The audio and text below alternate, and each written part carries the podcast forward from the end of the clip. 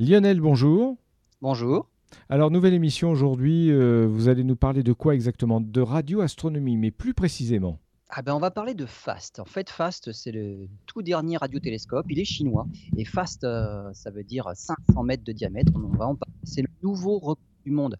En fait, ce qu'il faut, ce qu'il faut bien avoir à l'esprit, c'est que l'astronomie, c'est pas simplement la lumière visible tout ce qui est froid dans l'univers, par exemple, eh ben, ça rayonne à des longueurs d'onde beaucoup plus grandes et on entre dans le domaine radio. Et c'est pour ça qu'on a besoin de radiotélescopes. Et là, on va avoir le plus grand du monde. Et comme à chaque nouvelle génération, avec un tel, instrument, on va avoir les réponses aux questions qu'on se posait jusque-là et qui étaient à la limite des radiotélescopes actuels.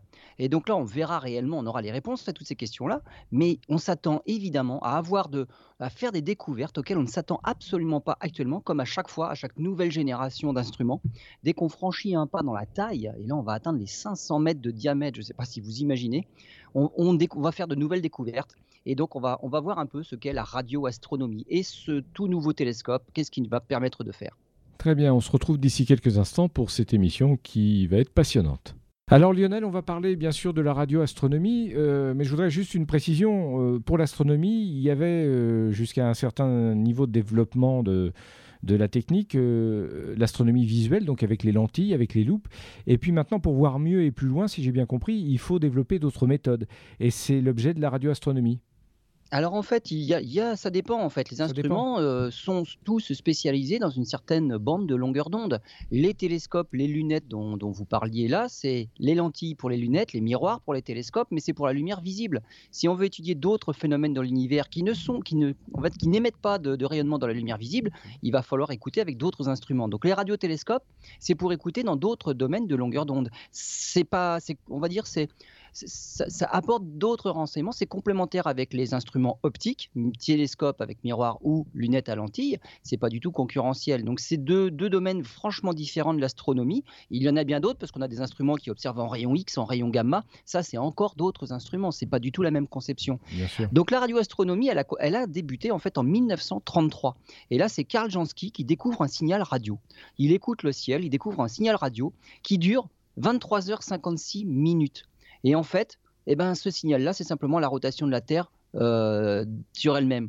Et donc, il a, il, a, il a entendu un signal qui vient de l'espace. Et il a réussi à mettre en évidence que ce signal revenait toutes les 23h56 minutes, bah oui, à chaque fois que la Terre fait un tour sur elle-même. Donc il y avait quelque chose qui venait de l'espace.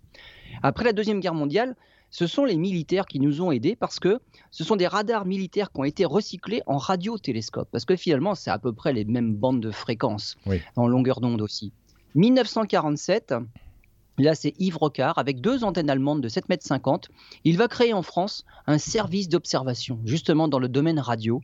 Et en 1952, il obtient d'autres moyens. Et là, il construit carrément la station de radioastronomie de Nancy. Alors, elle est en Sologne. Euh, elle dispose de 32 radiotélescopes. Maintenant, il y en a même plus que ça. elle a été inaugurée en 1956. Et donc, c'est vraiment un, un, instrument fantastique avec un énorme radiotélescope euh, à miroir plan. Donc, euh, c'est quelque chose de, particulier et plein d'autres radiotélescopes. Donc, dans la Sologne, euh, dans la forêt de Nancy, un peu au sud d'Orléans, il y a ce fameux radiotélescope que l'on peut visiter et c'est franchement quelque chose d'impressionnant à voir. Alors, on va parler de radiotélescope, il faut qu'on parle d'ondes radio. Alors, pour qualifier les ondes radio, on va parler de deux paramètres, la fréquence ou la longueur d'onde. La fréquence, euh, ça se calcule, ça se mesure en hertz. Par exemple, le La du diapason pour les musiciens, il émet un son, et ce son-là, il est à 440 hertz. Ça veut dire qu'il y a une pulsation qui bat 440 fois par seconde. C'est ça le hertz, c'est le nombre de battements par seconde. 440 fois par seconde, c'est le La du diapason auquel tous les instruments doivent s'accorder si on veut pas faire une magnifique cacophonie. Si on mesure en longueur d'onde, par exemple, alors une longueur d'onde, il faut imaginer, c'est une, suite de vagues dans l'océan. Et la longueur d'onde, ce serait la distance qu'il y a d'une crête à la suivante, ou alors d'un creux au suivant, ainsi de suite. C'est la longueur de l'onde. À la vitesse à laquelle se déplacent les ondes, parce que ça se déplace à la vitesse de la lumière quand même dans l'espace, à la vitesse à laquelle se déplacent les ondes, on a beau avoir un phénomène qui bat 440 fois par seconde, à la vitesse de la lumière, la longueur de l'onde, c'est 682 km. Vous imaginez la longueur de la vague. Et à cette vitesse-là, il en passe 440 devant nous en une seconde, alors qu'elle fait 682 km de longueur d'onde. C'est énorme. Revenons à la musique pour voir un peu comment ça se passe avec les, les fréquences. Le La du diapason, on a dit, c'est 440 Hz. Si on passe à l'octave, le La de l'octave du dessus, c'est un peu plus aigu, c'est une note plus aiguë. Et eh ben en fait, ça double la longueur d'onde. On est, ça double la fréquence, pardon. On est à 1760 Hz. Et puis si on passe à l'octave du dessus, on double encore la fréquence, 3520 Hz, et ainsi de suite, 7400 Hz. Euh, l'octave, 5 euh, octaves au-dessus, on est à 14 080 Hz. Alors là, il y a un petit souci, c'est qu'à 14 000 Hz, on dit 14 kHz, eh ben, on n'entend plus rien. Donc voilà pourquoi, on va dire, le, clavier d'un piano ne peut faire que 7 octaves, parce que si on en rajoutait une huitième au-delà de, la septième à droite, vers les notes aiguës, il y a des notes qu'on n'entendrait plus. L'oreille n'est pas faite pour entendre des sons au-delà d'une certaine euh, fréquence. Bah, typiquement, c'est 15 000, 16 000 Hz, 20 000 Hz pour les oreilles les plus jeunes. Mais si on va au-delà de ça, euh, on ne fait de la musique que pour les chiens ou les chauves-souris. Hein. Donc nous, on n'entend plus et on est entré dans les, ce qu'on appelle les ultrasons. Alors là, on va dire les chiens peuvent toujours nous dire si on joue juste, mais nous, on n'entendra pas les fausses notes, dommage. Donc l'oreille humaine, on va dire, elle a, une bande de fréquence qui va de 16 Hz. Alors ça, c'est très très très grave. En dessous, on descend dans les infrasons. Alors là, c'est pareil, hein, c'est plutôt euh, c'est les tremblements de terre, hein, c'est les infrasons, c'est sont très graves, des grosses vibrations bien lentes. Et au-delà, ce sont les ultrasons. Alors là, on rentre carrément dans les sonars, sonars des chauves-souris, euh, voilà. Et donc, à chaque fréquence correspond une longueur d'onde. Voilà. Euh, pour les, ondes radio, donc on a aussi un, domaine de fréquence et à chaque fois il faut un détecteur adapté. Euh, on, a, on a à peu près, alors les ondes radio, ça va euh, à peu près de, de, quelques, on va dire des kilohertz, ça peut aller dans les gigahertz ou alors ça peut être un petit peu moins. Donc on peut parler en hertz. Qu'est-ce qu'il faut savoir? Les longueurs d'onde et les fréquences sont associées à de l'énergie. Plus la longueur d'onde est élevé, c'est-à-dire plus la fréquence est faible et moins il y a d'énergie. C'est-à-dire que quand on va parler là de radioastronomie, on parle de phénomènes qui sont très peu énergétiques, des phénomènes qui ne sont pas très chauds. C'est vraiment de l'astronomie de la matière froide, les poussières, les choses comme ça. Dans le visible, c'est déjà un peu plus chaud, c'est un peu plus énergétique. Si on descend encore un petit peu en longueur d'onde, on arrive dans l'ultraviolet. Bon, là, on prend des coups de soleil, par exemple, ça commence à traverser euh, l'épiderme. Puis si on descend un, un, petit peu en dessous, on tombe dans les rayons X encore plus énergétique. Là. Ça, nous traverse la peau, on peut faire des radios, euh, on fait des radios en rayon X, hein, c'est pas pour rien, on les fait pas en ondes radio. Hein. On a beau écouter, écouter euh, la, bande FM, euh, on va pas faire des radios en bande FM, il faut aller en rayon X. C'est parce que c'est bien plus énergétique. Donc voilà un peu tout le spectre, et à chaque bande de fréquence correspond un instrument adapté. L'astronomie visible, entre le, on va dire, le violet et le rouge. Un peu au-delà, on a l'infrarouge. Là, on a des télescopes particuliers qui vont observer dans l'infrarouge. Et puis au-delà encore, eh ben, notre fameux domaine radio. Alors, on veut écouter de la radio, donc des, sons émis par des choses froides, donc très peu énergétiques. Il y a des paramètres qu'il faut respecter pour fabriquer l'instrument idéal. D'abord, il y a la surface collectrice. Pour capter ces ondes-là, il faut pouvoir les réfléchir vers un capteur. C'est-à-dire qu'il y a une grande, on va dire une grande antenne qui est chargée de collecter un maximum de puissance, et donc plus elle est grande, mieux ce sera, évidemment. Mais par contre, euh, il faut que sa surface soit adaptée à la longueur de l'onde que l'on veut écouter. C'est-à-dire que, par exemple, en optique, en visible, on fait des miroirs très bien polis pour réfléchir la lumière. On n'a pas besoin de faire des miroirs quand on veut faire de la radioastronomie. Là, ce serait vraiment du luxe. Mhm. Si on a une onde qui fait plusieurs centimètres, on n'a pas besoin d'avoir un, un, miroir poli au micron près. Et donc, il suffit d'avoir un grillage. Un grillage suffit à réfléchir une onde de quelques, quelques centimètres ou quelques mètres. Donc le polissage, on va dire, devient plus grossier. On peut se permettre une précision au centimètre pour la forme de la parabole. Donc ça, ça c'est un avantage. Il suffit par exemple que la grille soit suffisamment petite. Par exemple, pensez à un tunnel. Lorsque vous écoutez la radio, les courtes longueurs d'onde, elles passent dans le tunnel. Vous entendez la bande FM encore. Par contre, les longueurs d'onde plus grandes, les grandes ondes, là, ça passe plus. Ça passe plus. Donc l'entrée du tunnel, est suffisamment petite pour empêcher certaines longueurs d'onde de passer et hop, on n'a plus la radio dans le tunnel. Alors que des longueurs d'onde plus courtes arrivent quand même à pénétrer dans le tunnel et on garde toujours la radio euh, avec soi. Donc premier paramètre, c'est on va dire la, taille du maillage de l'antenne. Deuxième paramètre, c'est le, diamètre. Le diamètre, c'est plus on veut de puissance, plus il va falloir faire des, des antennes, des paraboles grandes. En 1961, en Australie, on a l'antenne de Parkes, 64 mètres de diamètre. 1966, Grande-Bretagne, Jodrell-Bank, 76 mètres. 1971, en Allemagne, Effelberg, 90 mètres de diamètre. C'est encore la plus grande antenne orientable. Donc c'est vraiment une grosse parabole, 90 mètres de diamètre, c'est quelque chose de phénoménal. Quand on est à côté, ça doit être quand même impressionnant à regarder. Mais il y a mieux. 1963 à Porto Rico, une antenne de 305 mètres Alors celle-là n'est pas orientable. On s'est servi on va dire, d'une cuvette naturelle dans le paysage pour y déposer finalement une grille. Et ça fait une cuvette, de, une grande antenne de 305 mètres, mais qui n'est pas orientable. On ne peut regarder que vers le haut dans une seule direction. Mais alors, 300 mètres de diamètre, là, c'est quelque chose. Et donc, c'est c'est ce qu'on a actuellement. Et là, on va voir euh, que bah, finalement, on va battre le record, on va faire nettement mieux et les Chinois vont atteindre les 500 mètres de diamètre. Alors, on va voir dans la prochaine partie, mais qu'est-ce qu'on peut écouter finalement en radioastronomie avant de parler de ce super télescope chinois? Très bien, merci. On se retrouve dans quelques instants. Voilà, on continue notre émission, on continue notre découverte du monde de la radioastronomie. Jusqu'alors, Lionel, vous nous parliez justement des, différentes tailles de, télescopes, hein, c'est bien ça? Entre autres. Absolument. Alors, qu'est-ce qu'on ces, ces radiotélescopes et qu'est-ce qu'on a fait en radioastronomie depuis que ça existe? Euh, Eh ben, par exemple, on peut écouter le Soleil ou Jupiter dans, dans le système solaire, hein, entre 13 et 150 MHz. On peut entendre le, Soleil. Donc, ce sont des, des émissions. Hein. Il, y a, il, y a des, il, y a, des molécules, il y a des choses comme ça qui émettent de l'énergie. Comme c'est de l'énergie, c'est pas tellement énorme comme énergie, finalement, ça émet dans le rayonnement de, de la radioastronomie. Donc, entre 13 et 150 MHz, on peut écouter le Soleil ou Jupiter. On sait reconnaître un, astre Le 20. Absolument. Oui, oui, oui, bien sûr. On sait reconnaître un astre parce que le radiotélescope, il suffit de le pointer vers l'objet, donc on sait où on vise quand même. Oui. Il y a, la résolution n'est pas extraordinaire parce que grandes ondes, donc il faudrait un instrument très très très grand pour augmenter la résolution. Alors ce que l'on fait aussi, c'est qu'on peut coupler deux radiotélescopes qui ne seraient pas par exemple sur le même continent. Alors là, ça fait une antenne qui, paraît gigantesque de la taille de la Terre pratiquement. Si on en met un en Europe et l'autre en Australie, on, a deux antennes séparées euh, de, on va dire 12 000 km. là, ça fait, euh, ça fait une super résolution. Euh, le 25 mars 1951, on a détecté un 21 cm de longueur d'onde, donc c'est 1,4 GHz eh ben ça, c'est la signature de l'hydrogène. Alors ça, on est tranquille, il y en a partout dans l'univers de l'hydrogène, des grands nuages d'hydrogène. Donc on peut écouter et, dessiner, faire une carte de l'univers dans l'arrêt de 21 cm de longueur d'onde, c'est l'arrêt de l'hydrogène. Là, il y a beaucoup de choses dans cette raie-là.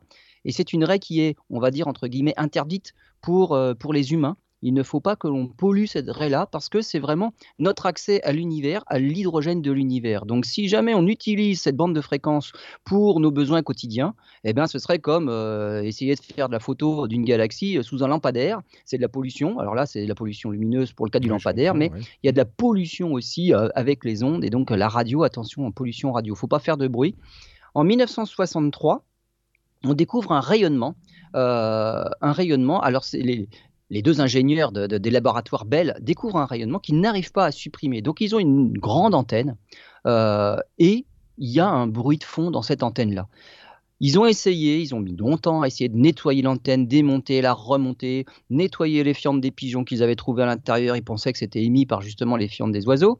Finalement, rien n'y fait il y, a un, fond qui vient de très loin. Ils ont découvert le fond diffus cosmologique. C'est vraiment le premier rayonnement émis après le Big Bang. Alors en fait, 300 000 ans après le Big Bang, c'est le premier rayonnement de, de, l'univers. C'est ce qu'on appelle un rayonnement fossile. Absolument, c'est le bruit fossile euh, du, fond de l'univers. C'est la, la, première trace du Big Bang finalement, et on l'étudie en détail. Mais on ne peut l'étudier que justement dans ce domaine de longueur d'onde. En 1967, on a découvert le premier pulsar. Alors je vais en parler du pulsar justement. Qu'est-ce que c'est ça? Découverte par euh, Jocelyn Burnell. Euh, bon, bah, c'est son directeur de thèse qui finalement reçoit le prix Nobel hein, pour, son, pour son rapport, mais à elle. Mais on a découvert un pulsar. Les pulsars, c'est très important parce que c'est vraiment des objets que l'on peut facilement étudier dans le domaine radio. Alors qu'est-ce que c'est? Une étoile massive, vraiment beaucoup plus grosse que le Soleil, finit sa vie en expulsant violemment les couches externes. Et cette explosion-là, finalement, ça s'appelle une supernova. Alors, il n'y a que les couches externes qui sont expulsées dans l'espace, et donc ça prend une luminosité faramineuse d'un seul coup. Donc, on peut voir ces supernovas-là, même si elles sont dans des galaxies très loin au fond de l'univers. On les voit de chez nous. S'il y en a une dans notre galaxie à nous, alors là, par contre, on la voit très bien à l'œil nu. Même certaines, on peut les voir de jour, mais ça arrive très très rarement. Heureusement qu'il y a plein de galaxies, et finalement, on en voit quand même régulièrement, mais en comptant tous les milliards de galaxies. Ce qui reste de cette supernova-là, donc elle a expulsé les couches externes, mais il reste un noyau. Ce noyau-là, c'est le cœur de l'étoile, et c'est quelque chose, c'est une petite boule compacte extrêmement dense. Euh, par exemple, un centimètre cube de cette matière-là pèserait à peu près 3 milliards de tonnes. Voilà la densité de matière. Donc on ne pourrait même pas soulever une petite cuillère hein, avec le poids qu'elle ferait. La matière en fait est tellement compressée que, que là on entre dans un domaine de la physique qui est encore pas très bien connu. On n'est même pas sûr de l'état de la matière. C'est tellement tassé que les protons et les électrons fusionnent entre eux. Donc particule plus avec une particule moins, ça fait finalement du neutre. Et c'est une étoile qu'on appelle une étoile à neutrons. Il n'y a que des neutrons. C'est une soupe ultra dense de neutrons. Donc c'est une étoile à neutrons. La gravité de cet objet-là, c'est 200 milliards de fois la gravité terrestre. Donc on pèserait très lourd, 200 milliards de fois plus que sur Terre. On sera un petit peu écrasé sous notre propre poids. Et la vitesse de libération, alors c'est quoi la vitesse de libération? C'est la vitesse à laquelle il faut aller pour s'échapper de l'attraction. Sur Terre, par exemple, quand on veut lancer un satellite, il suffit d'aller à 11 km par seconde. Hmm. Euh, sur cette étoile-là, c'est pas 11 km par seconde, c'est justement 200 milliards de fois plus. Et eh ben, il faut aller pratiquement, alors pas, de, pas 200 milliards de fois plus, il faut aller à la moitié de la vitesse de la lumière. Donc c'est énorme, énorme. Au-delà, si jamais on a une étoile encore plus massive, c'est pas la moitié de la vitesse de la lumière. S'il faut atteindre la vitesse de la lumière pour s'en échapper, bah finalement la lumière s'en échappe pas. On a un trou noir. Donc une étoile à neutrons, un trou noir, c'est à peu près pareil. On va dire c'est le même domaine de la physique. C'est le noyau d'une supernova. Lorsqu'une étoile à neutrons comme ça tourne sur elle-même, et il y en a certaines qui tournent très vite, plusieurs milliers de fois par seconde. On parle d'étoiles de pulsars millisecondes. Euh, il y a des jets de matière qui sont émis par les pôles de rotation sur les axes de rotation. Et ces jets-là eh ben, balaye l'espace à l'image d'un phare, comme un phare côtier. Il y a, le, phare, du, justement, la lumière de ce phare qui nous balaye. Eh ben, c'est ça qu'on appelle un pulsar. Il y a quelque chose qui pulse et ça pulse dans le domaine justement euh, du, rayonnement radio. Et donc ces pulsars sont extrêmement importants parce qu'ils sont tellement rapides et c'est tellement précis comme vitesse de rotation qu'on peut même déceler quand il y a la moindre variation de vitesse de rotation et c'est quelque chose d'ultra précis. Donc c'est vraiment des, phares et des bornes dans l'univers, des horloges ultra précises, et on peut arriver à, déceler par les, les, variations de vitesse de rotation de ces pulsars-là, par exemple des pertes d'énergie par onde gravitationnelle. Et donc ça, c'est de la relativité générale. On sait dire pourquoi il y a perte d'énergie parce qu'on mesure justement une différence de vitesse de rotation et on sait dire qu'il y a eu émission d'ondes gravitationnelles. Donc ça, c'est un nouveau pan de la physique aussi. Mhm. Et ces pulsars-là, on les étudie justement dans le domaine radio. Il y en a un célèbre au milieu de ce qui reste d'une supernova euh, dans la constellation du Crabe. Elle a explosé en l'an 1054. Alors pour nous, hein, parce qu'elle est située à plusieurs euh, centaines, milliers d'années-lumière de nous, mais en l'an 1054, elle a, elle a été vue par les Chinois. À ce moment-là, on l'a vue, l'étoile dans le ciel. Elle est restée super brillante pendant plusieurs semaines. Maintenant, nous, quand on en fait des photos, on voit ce qui reste. Donc, les couches externes qui ont été violemment expulsées, donc ça fait une jolie nébuleuse. Et eh bien, au centre, on a découvert le pulsar, ce qui reste de l'étoile, et qui tourne très vite. C'est aussi un pulsar milliseconde, celui-là. Et c'est un pulsar qu'on entend justement avec des radiotélescopes. Et donc, on fait ça avec la radioastronomie. C'est des phénomènes donc euh, on va dire, les pulsars, on les entend, les pulsars, ou alors on étudie bah, ces, grands nuages d'hydrogène qui émettent euh, justement dans, les ondes radio. Des molécules aussi. On peut, il y a des molécules qui sont assez complexes, hein, le cyanogène par exemple, qu'on trouve dans les comètes, des choses comme ça. Donc, c'est vraiment pas des, choses très énergétiques, parce que sinon ça dissocierait les molécules en atomes et même les atomes ils rentreraient avec les noyaux. Donc il hmm. faut pas qu'il y ait trop d'énergie. C'est dans ces, dans ces domaines-là qu'on les entend. Alors, pour avoir plus de précision, il faut être capable, par exemple, d'écouter ces pulsars dans d'autres galaxies. Mais pour atteindre ces autres galaxies-là, il faut un télescope beaucoup plus gros que ce qu'on a actuellement. Donc, on va en arriver à ce fameux super radiotélescope chinois. Très bien, on y vient dans quelques instants. Merci Lionel, à tout de suite. Lionel, il y a quelques instants, vous nous avez posé les bases, je dirais le B.A.B.A. de la radioastronomie, pourquoi, ça sert à quoi, etc., ce qu'on peut observer. Et donc maintenant, on va s'interroger, on va s'intéresser pardon, au sujet principal de cette émission, c'est-à-dire ce, projet euh, pharaonique, c'est bien ça, on peut dire ça comme ça, des Chinois. Ah des Chinois. Alors, c'est il s'appelle FAST, ce télescope chinois. FAST comme 500 Meter Spherical Radio Telescope. C'est un télescope euh, sphérique de 500 mètres de diamètre. 500 mètres. Énorme. Donc 500 mètres de diamètre. Construction 5 ans et demi, ça a demandé depuis mars 2011 jusqu'à septembre 2016. Donc il, est tout récent. Il est entré, on va dire, en, phase de test. Là, il n'est pas encore réellement en service. Il est en phase de test. Donc ça marche quand même. Hein. Euh, et puis il y a des petites améliorations à apporter. Alors pour pouvoir construire un télescope de 500 mètres, hein, la plus grosse parabole orientable ne fait que 90 mètres parce que là, il faut la monture, il faut les bâtiments, il faut quand même peser, enfin que ce soit équilibré pour pouvoir le diriger dans toutes les directions. 90 mètres, c'est déjà c'était énorme.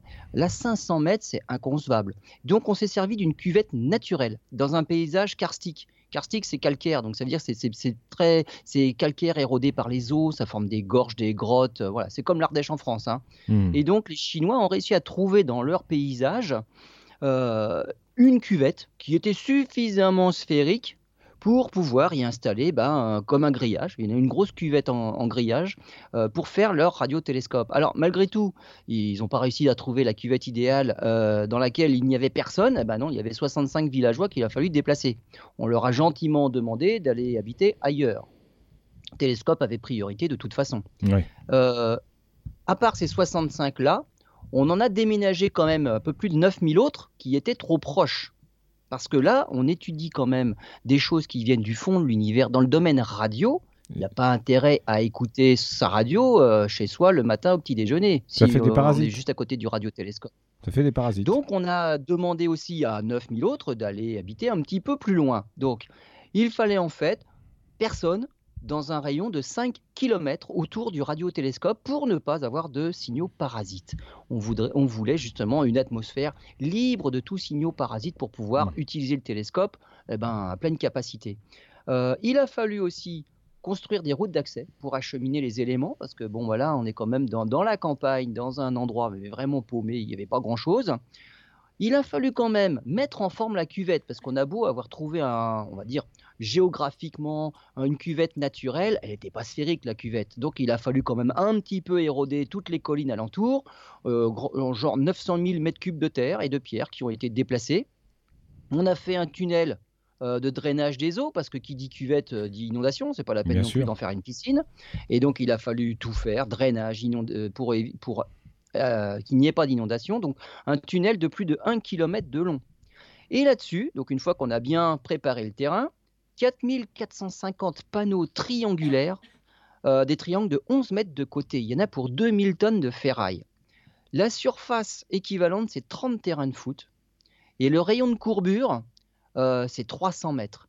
Donc c'est, on va dire, une cuvette sphérique, 300 mètres de rayon de courbure, 500 mètres de diamètre, avec 4450 panneaux triangulaires. Alors le problème, c'est que, pour faire facile, on a fait une sphère. Le problème avec la sphère, c'est qu'elle ne focalise pas bien correctement tous les rayons qui viendraient de l'espace. C'est la parabole qui a la forme idéale pour pouvoir focaliser exactement tout au même endroit. Là, c'est une mmh. sphère, c'est pour une commodité, on va dire, de fabrication. Et donc, pour que le miroir puisse passer d'une forme sphérique, c'est ce qu'on a fait, à une forme parabolique, eh ben, on a fait un miroir déformable. C'est-à-dire que ces triangles-là sont pilotables on y a accroché des câbles avec des vérins et on peut tirer dessus pour déformer, pour déformer le miroir. Donc on peut lui faire changer de forme pour qu'il ait une forme parabolique parfaite. Et c'est ce qu'on appelle des actuateurs. Les actuateurs sont des petits moteurs justement qui, soutiennent, qui, qui, tirent la structure pour pouvoir passer d'une forme sphérique, mais pas idéale, à une forme parabolique. Donc on tire, on va dire, on tire un peu au centre la forme parabolique, c'est un petit peu plus pointu, c'est un peu plus allongé qu'une sphère parfaite. Donc, il faut tirer plus vers le centre. Et chacun des, des, triangles de 11 mètres de côté, là, chacun de ces triangles possède un actuateur pour pouvoir bah, lui donner la forme idéale. Alors, j'ai dit que ça, on ne peut pas faire mieux que de tirer sur un triangle de 11 mètres de côté. Vous voyez que la forme, elle est quand même pas parfaite, mais ça suffit en radioastronomie. On s'amuserait surtout pas à faire, à faire ça avec un miroir euh, poli pour le visible. Hein. Là, il mm. faudrait être plus précis que ça. Pour la radioastronomie, bah, on tire sur un triangle de 11 mètres de côté, ça suffit largement pour que la forme soit euh, parfaite finalement. Et donc ça, c'est ce qu'on appelle c'est l'optique active. On fait pareil en optique. Hein. L'optique active, c'est les actuateurs qui se déforment pour garder la forme parabolique. Et ça fait même mieux. Le télescope, on l'a construit dans une cuvette, il peut pas bouger. Lui, c'est pas une, pas une parabole orientable. Elle est, elle est construite, elle est dans sur le plancher des vaches, c'est tout. Et mais si on arrive à déformer différemment la parabole, on va dire le point le plus bas, si on arrive, tiens, je vais tirer sur le triangle d'à côté, triangle d'à côté, et finalement on arrive à suivre un petit peu la cible comme si on bougeait la parabole. Ah, c'est astucieux. Physiquement, elle ne bouge pas, mais c'est la déformation qu'on va bouger pour suivre un petit peu les objets dans le ciel. Eh oui, et donc c'est bien mieux que ce qu'il y avait à Porto Rico, justement, l'ex-record de 300 mètres de diamètre, qui lui ne pouvait pas être déformé comme ça. Donc les Chinois ont pensé à ça, et on arrive à suivre la, cible dans le ciel pendant à peu près 7 heures. Et la forme du miroir, enfin du miroir de la, de, va dire, de, la cuvette, du, du, radiotélescope, est contrôlée à 3 mm près. Ces ondes-là qui sont réfléchies sur cette parabole-là, sur ce treillis métallique, eh ben, c'est renvoyé, toutes les ondes sont renvoyées au foyer. Alors c'est une cabine qui se trouve au-dessus. Et donc il y a des câbles, une cabine de 13 mètres de long et 30 tonnes. Euh, c'est quand même pas énorme, parce qu'à Porto Rico, la cabine fait, 900 tonnes. Donc il y a des câbles au-dessus, et au-dessus de, de, la parabole, il y a quelque chose de 900 tonnes. Là, c'est 30 tonnes. La cabine est positionnée à 10 cm près au-dessus de l'antenne et les instruments à l'intérieur sont positionnés à quelques millimètres près. Et avec tout ce système-là, on peut changer de cible toutes les on change de cible en 10 minutes. Donc il faut quand même tout régler repositionner les instruments. Mais finalement, il ne faut que 10 minutes pour changer de cible. Parce que quand la cible tourne, c'est la Terre qui tourne, la cible se déplace dans le ciel il arrive un moment où on peut plus la suivre. Hein. Si elle va se coucher, si elle est trop près de l'horizon, on ne peut pas déformer à ce point le radiotélescope. Il faut changer de cible pour aller en chercher une autre qui va repasser devant et ainsi de suite. Eh bien, il n'y a que 10 minutes, on va dire, d'intervalle de, temps pour arrêter l'acquisition d'une cible et on en reprend une autre qui va repasser devant le radiotélescope pendant 7 heures aussi. L'intérêt d'un radiotélescope, c'est que les ondes radio, c'est pas comme en astronomie où nous, c'est la lumière et il faut qu'il fasse nuit pour voir les étoiles parce que sinon il n'y a pas assez de contraste. On peut voir Jupiter ou Vénus en plein jour, mais il n'y a pas tellement de contraste. On mm. voit les étoiles les plus brillantes en plein jour, mais on ne voit pas une galaxie en plein jour. Donc les instruments optiques sont contraints par la nuit. Il faut qu'il fasse nuit. En radioastronomie, pas du tout. C'est on écoute le ciel, mais on peut faire ça de jour et de nuit. Finalement, c'est un instrument qui ne s'arrête pas. Et donc, on peut suivre le ciel comme ça. Et toutes les 7 heures, on peut changer de cible et on recommence. Et donc, c'est 24 heures sur 24, on peut faire des acquisitions pour suivre bah, bah, des cibles, des pulsars, des choses comme ça dans le ciel. Donc, c'est un intérêt. Les longueurs d'onde, là, c'est entre 70 MHz et 1,8 GHz. Si on parle en longueur d'onde, c'est entre 4,30 m et 17 cm. Et dans cette bande-là, il y a bien la bande des 21 cm. Hein. C'est dans l'intervalle, mhm. parce que les 21 cm, c'est l'hydrogène qu'il y a dans l'univers. Il faut être, il faut avoir cette bande-là pour faire de la radioastronomie. C'est quand même l'arrêt la plus importante. Si on veut étudier la, on va dire la, le taux d'hydrogène dans les galaxies lointaines, il faut avoir cette raie de 21 cm là. Et donc, c'est un instrument qui, finalement marche plutôt bien. Euh, actuellement, il y a quelques soucis avec certains actuateurs. On n'arrive pas à, donner la vraie forme. Donc, on va dire, il est actuellement en test. Il est en, on va dire, en cours de, de, réglage. Donc, tout ça, ça fait partie des réglages. On se retrouve dans quelques instants pour la suite du sujet. Lionel, aujourd'hui vous nous parlez de ce projet euh, titanesque des Chinois en ce qui concerne la radioastronomie avec ce, télescope de 500 mètres de diamètre. Vous nous avez expliqué que ça se situe dans une euh, cuvette naturelle et puis un système qui permet d'orienter euh, les différentes parties du télescope, ce qui fait ça fait fait pas comme à Porto Rico en fait, hein, c'est bien ça. Voilà, Porto Rico, c'est vraiment fixe hein, dans, le sol. Euh, ce qu'ils ont fait à Porto Rico pour pouvoir essayer de suivre quand même un petit peu la cible, c'est bouger simplement le, capteur qui est au-dessus. Donc le récepteur au-dessus de la parabole, de l'antenne, c'est lui qui bouge. Mais on peut pas suivre, ils peuvent pas suivre comme les Chinois pendant 7 heures une cible. Donc les Chinois ont beaucoup plus de ciel, on va y revenir. On est en phase de test, il faut qu'on voit exactement la sensibilité et qu'est-ce qu'on peut voir avec. La première lumière, ça a été sur, alors on appelle ça la première lumière, même si c'est la première onde finalement, c'est la première écoute, le quasar, le quasar 3C409. Alors qu'est-ce que c'est un quasar? Quasar, ça vient ça vient d'un acronyme qui veut dire objet quasi-stellaire, un quasi-stellar object, quasar. Donc, ça veut dire que c'est quelque chose qui ressemble à une étoile, tellement c'est petit, mais finalement, c'est pas tellement c'est petit, c'est tellement c'est loin. Donc, c'est quelque chose de ponctuel dans le ciel, mais qui émet des, des, ondes, mais en quantité phénoménale. Alors, le quasar, en fait, c'est le noyau d'une galaxie active. Au centre des galaxies, il y a dans la grande majorité des cas, il y a des trous noirs, des trous noirs massifs. On appelle ça des trous noirs galactiques. Donc ce n'est pas la fin de vie d'une étoile qui finit en trou noir stellaire, normales, on va dire des étoiles massives en tout cas, le Soleil finira jamais en trou noir. Mais au milieu des galaxies, il y a des, trous noirs massifs. au centre de notre Voie lactée, on a un trou noir de 4 millions de masses solaires. Donc il y a, vraiment, c'est quelque chose de gigantesque. Au centre des galaxies, alors des galaxies encore plus grosses, il y a des trous noirs encore plus gigantesques. Et ces trous noirs, trous noirs super massifs rendent une galaxie très active. Et c'est ce noyau hyperactif des galaxies lointaines qu'on appelle des quasars, parce qu'ils sont à des milliards d'années-lumière. On les voit quand même depuis la Terre, donc c'est tout petit. On dirait un tout petit point, mais très énergétique. Alors d'où ça vient? C'est, En fait, c'est juste la région compacte qui est active autour du trou noir supermassif, au centre de la galaxie. Donc, et c'est la matière qui, en tombant sur le trou noir, rayonne justement dans ce rayonnement radio-là. Et donc, on, a étudié, on a écouté ce fameux quasar, le 3C 409. Le jour suivant, les Chinois ont étudié un pulsar. Alors le pulsar, on l'a dit, hein, c'est le, ce qui reste le noyau d'une étoile à neutrons en rotation super rapide sur elle-même. Donc on a, on a pu entendre justement ce pulsar-là et étudier précisément le pulsar. Alors l'idée, c'est pas juste d'étudier un pulsar, c'est d'essayer d'en étudier plein de pulsars. Et parmi toute cette, on va dire, cette collection de pulsars-là, c'est de trouver ceux qui sont intéressants et donc, comme on a dit tout à l'heure, ceux qui, par exemple, perdraient de l'énergie perdraient de l'énergie bah, par, par autre chose, par onde gravitationnelle. Hein. Parce qu'en physique, c'est bien connu, hein, Rien ne se crée, rien ne se perd, mais tout se transforme. S'il y a perte d'énergie parce qu'on mesure une baisse de rotation, de vitesse de rotation, c'est que l'énergie est devenue autre chose. Et autre chose, faut bien trouver quoi? On commence à avoir des instruments qui peuvent mesurer les ondes gravitationnelles. Ça, c'est tout nouveau. Alors, il y a malgré tout un problème avec les actuateurs. Les actuateurs, je vous en ai parlé tout à l'heure, c'est ce qui permet de déformer la parabole, le treillis métallique, euh, pour faire d'une forme sphérique passer à une forme parabolique pour bien euh, on va concentrer les rayons sur, euh, sur le point focal et aussi pour assurer le suivi pendant 7 heures. Et bien là, les actuateurs, ça ne marche pas comme on voudrait. On n'arrive pas à déformer correctement la, le, treillis, la parabole, et on n'arrive pas à suivre la cible. Et donc les actuateurs, il y en a quand même 2200, ils doivent être tous remplacés. Parce que là, bon, c'est pas possible de travailler comme ça. On perd une des capacités de l'instrument, c'est à pouvoir suivre une cible pendant 7 heures. Donc là, on va, normalement, les Chinois doivent remplacer tous les actuateurs. Bon, on ne fait pas de détails, on ne va pas chercher pourquoi ça marche pas, on remplace tout, on verra après. Hmm. Alors, malgré cette utilisation réduite, parce que là, on ne peut pas faire du suivi, on ne peut pas tellement déformer la, sphère, donc il n'est pas utilisé euh, à, plein, à pleine capacité. Hein.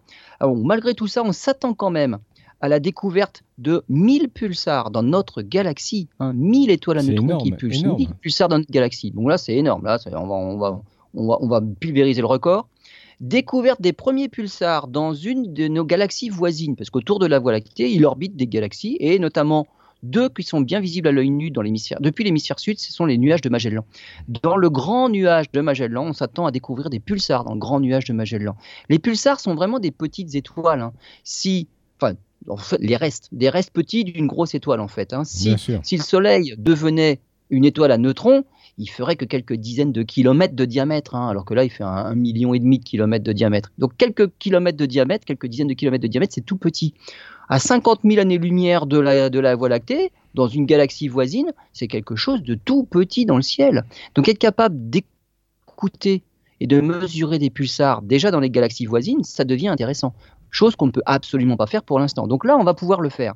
Et on va pouvoir aussi étudier les exoplanètes, l'émission radio, les émissions radio des exoplanètes. Voir s'il y a de la vie. On est actuellement à plus de 3600 exoplanètes.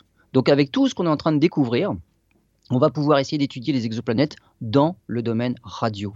Alors, qu'est-ce qu'on s'attend à terme? Eh bien, une observation de l'univers trois fois plus profondément qu'avec Arecibo, le télescope de Porto Rico de 300 mètres. Là, là on ira trois fois plus loin. Donc là, on fait vraiment un bond de géant. Euh, on a une antenne qui est dix fois plus sensible. Les capteurs ont évolué, tout a évolué, la technologie a vraiment fait un bond de géant depuis les années 70 de toute façon. Et un ciel quatre fois plus grand finalement. À Porto Rico, on ne peut pas bouger l'antenne. On étudie euh, juste euh, finalement au zénith, quand les objets passent au zénith. Là, on peut vraiment bouger et en plus, bah, on est mieux placé, on est plus vers le sud, vers l'équateur. Donc un ciel quatre fois plus grand pour euh, l'antenne euh, chinoise. Donc vraiment, on va faire un bond de géant. Et on va avoir des réponses à tout ce qu'on étudiait jusque-là, parce qu'à chaque fois qu'on étudie un objet, on a des réponses, mais on a plein de questions, parce qu'on n'a pas tout. On va toujours à la limite de nos engins. Avec cet instrument-là, on aura toutes les réponses, normalement, à toutes les questions qu'on se pose. Mais ce qu'on verra, bah, finalement, on verra d'autres choses encore dont on ne soupçonne même pas l'existence, et on aura d'autres questions forcément, et il faudra attendre une autre génération de radiotélescopes. Donc voilà pour le, FAST de 500 mètres de diamètre chinois. Mais les Chinois ne sont pas que dans le domaine de la radioastronomie, ils ont plein d'autres projets dans l'astronomie. Alors, par exemple, il y a un projet, euh, il y a des projets sur Terre et dans l'espace. Alors, il y a un télescope spatial en rayon X. Alors là, c'est beaucoup plus, c'est des rayons bien plus énergétiques. Là, c'est vraiment euh, proche euh, du trou noir quand la matière est complètement disloquée en tombant, sur le trou noir, là, ça émet dans les rayons X. Donc là, il y a un télescope qui est HXMT, il s'appelle. Là, c'est l'astronomie à très fortes énergies, à très fort champ gravitationnel. Euh, ça étudie par, principalement les étoiles binaires. Et celui-là, il est prêt pour le lancement. Donc ça, c'est un télescope. Il y a le télescope LOT, le Large Optical Telescope. Donc là, c'est un télescope optique, 12 mètres de diamètre.